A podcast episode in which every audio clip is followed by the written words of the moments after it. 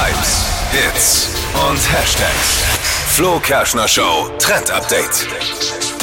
Heidi Klum hat auf ihrem Instagram-Account den Wintermodetrend 2021 losgetreten, nämlich der Pyjama, nicht nur für Schlafzimmer, sondern jetzt auch ganz chillig auf der Straße.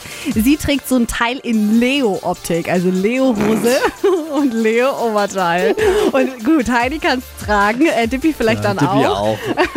Tippi kann alles tragen. Ich habe ja so ein Leo-Oberteil, Ich was so. Pyjama-ähnlich ist. Das könnte ich mir wieder anziehen. Ja, aber tatsächlich sieht das ganz cool aus. Man kann das echt gut kombinieren mit so äh, Pullis oben drüber oder dann halt auch einfach einen Wintermantel mit dazu. Dann diese Chunky Boots, das sind diese fetten Stiefel und sieht auch eigentlich ganz cool aus. Wie das aussieht bei Heidi, das könnt ihr nochmal nachschauen. Bild habe ich euch geteilt auf hitradio1.de.